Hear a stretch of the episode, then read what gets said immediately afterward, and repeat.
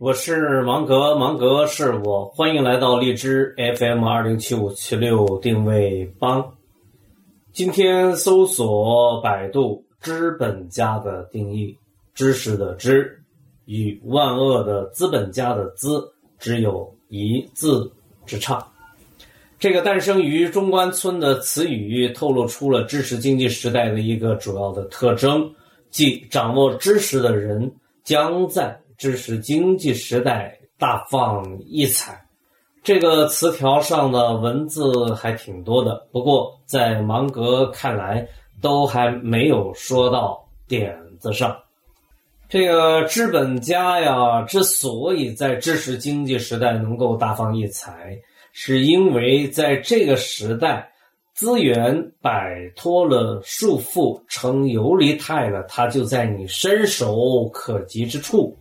拥有资源的人不一定是使用资源的人，资源谁能用，谁用的效率高，他就归谁用。因此，也就是说啊，只要你有韩信之才，你就可以在知识经济时代号令雄兵百万，而不必等着刘邦的出现。这是一个巨大的变化，因为在过去。